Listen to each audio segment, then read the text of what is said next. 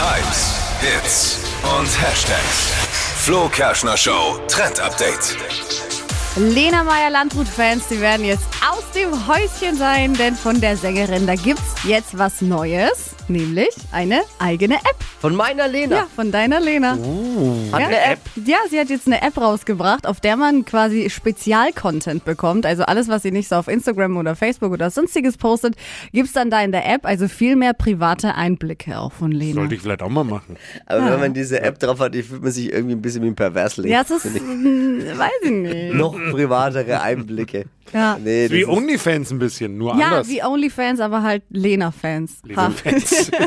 also es heißt Lena-App tatsächlich. Könnt ihr Wahnsinn. euch gerade runterladen. diese Frau hat's drauf, Ja. sage ich euch. Okay, ja, cool. Mega. Der Trend geht hin zur eigenen App. Ist so. Ja. Und runtergeladen via Satellite. Aber wir haben über... Ja, genau. Toll. Ach, Debbie, das...